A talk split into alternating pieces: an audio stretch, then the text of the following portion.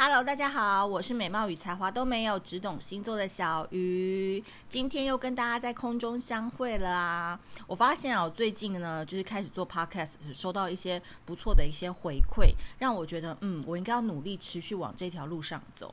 因为本来一开始小鱼星座要做 Podcast 的时候，只是想要把系列文章录成是语音版。但没有想到呢，在还没有公布给粉丝的状况下，竟然有人在网络上就搜到了我的 podcast 频道诶，然后呢，其中一位还是我的大学好朋友，然后他就说：“哎，小鱼，你的 podcast 做得不错诶。”我说：“真的吗？我都是用手机录而已。”他说：“有啊，因为我们现在就是都在家上班，然后在家上班的话，就是少了一些人际上的互动，所以有时候你可能就没有人可以讲话嘛，或者是说你就是得要。”有一些音乐啊，有一些声音的播放，那有些人是处在这样的状况下，他工作比较可以投入。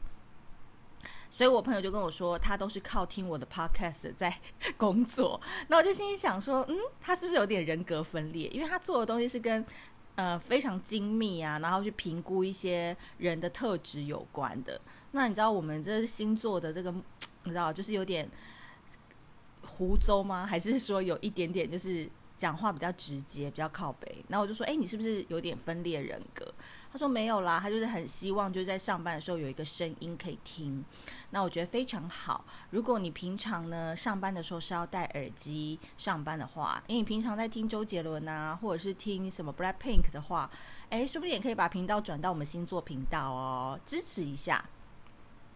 好，那一开始呢，不免俗要跟大家工商实践一下哦，就是我们的爱无能负能量生活指引卡，现在还在啧啧上面努力的募资当中哦。大家如果喜欢的话，要记得上啧啧啧啧撑起的啧啧，搜寻爱无能负能量生活指引卡。小富的威力已经得到好多 YouTuber 跟老师的这个赞赏，都说他们以后算塔罗牌都要搭配小富来给大家当头棒喝，才可以让大家呢不要再装睡了，好不好？关掉你的冷气，你就会醒了。好，今天呢讲到我们的十二星座 A B 面来到了，就是可能跟我本人也有一点关系啦，因为我上升星座就落在这个星座，就是永远很难捉摸，永远怎么跑都追不上他的射手座。首先呢，我个人觉得，今天要讲的射手座应该会很不同哦，应该是市面上你没有看过的最新剖析哦。因为呢，我觉得射手座真的是太会隐藏了。其实他们心里面都是一个非常有航海蓝图的人，但是呢，他们的心思藏得非常的细腻。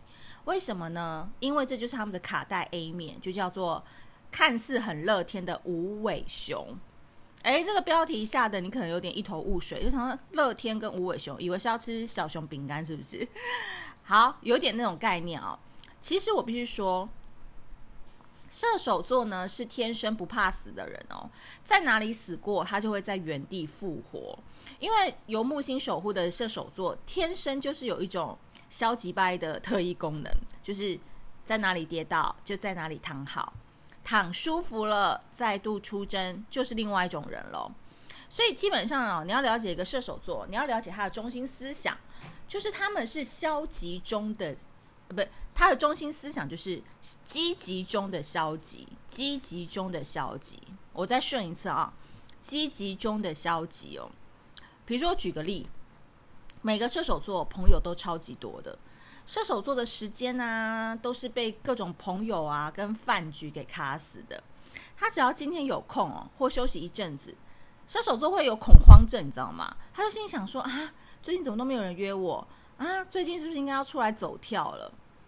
但其实，其实射手座根本就不喜欢去应酬，也不想去应酬，因为他的积极入世呢，其实是一种消极选择朋友的矛盾。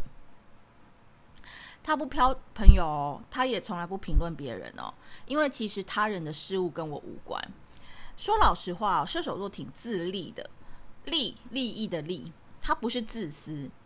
他很多事情的出发点呢，或者是交朋友的原则，就是第一个，他的背景是什么；第二个，他烦不烦人，很妙吧？你千万不要以为说射手座很不挑哦，什么人都好哦。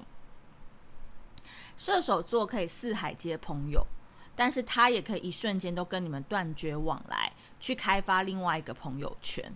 他说：“因为我们个性不合，或是因为你们太烦了，打扰到我射手座其他的时间。”他的交友状态哦，有点像是无尾熊，就是懒懒的趴在一棵树，每天要睡十七个小时。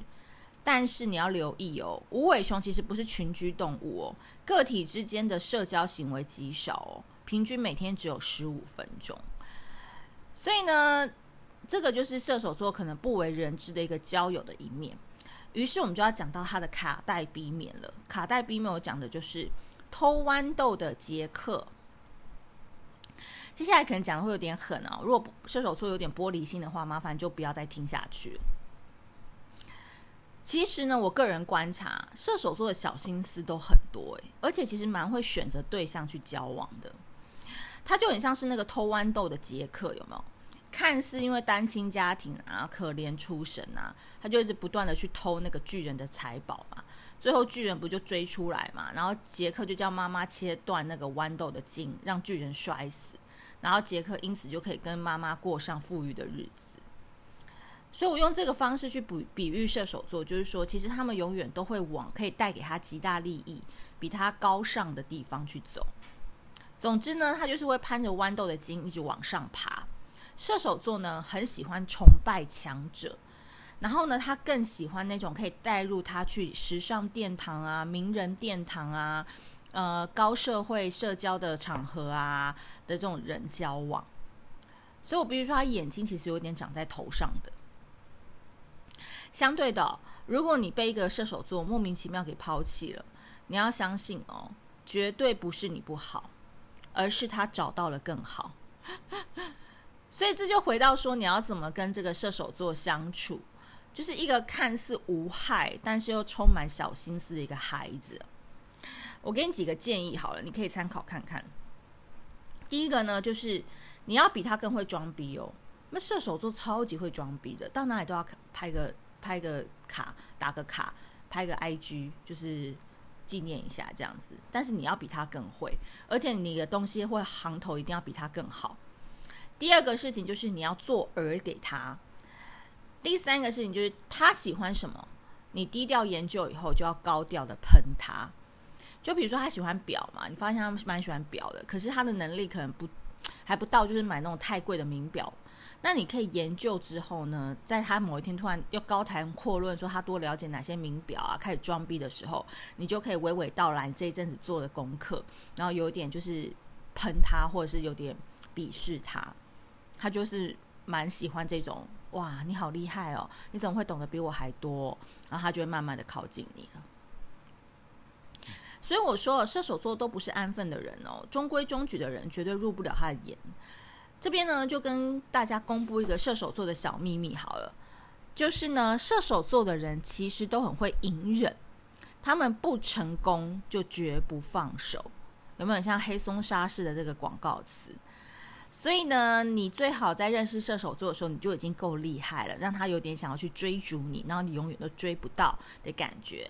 拉扯的这个拉锯战呢，绝对是比一个中规中矩等射手座来爱你的人来得更爽快。好的，以上呢就是对射手座的快闪评论啦。离开之前呢，记得呢帮我们评论跟点个五星好评哦。那如果有更多问题的话，你都可以上 Facebook 小鱼星座来了解更多。那我们下次见，拜拜。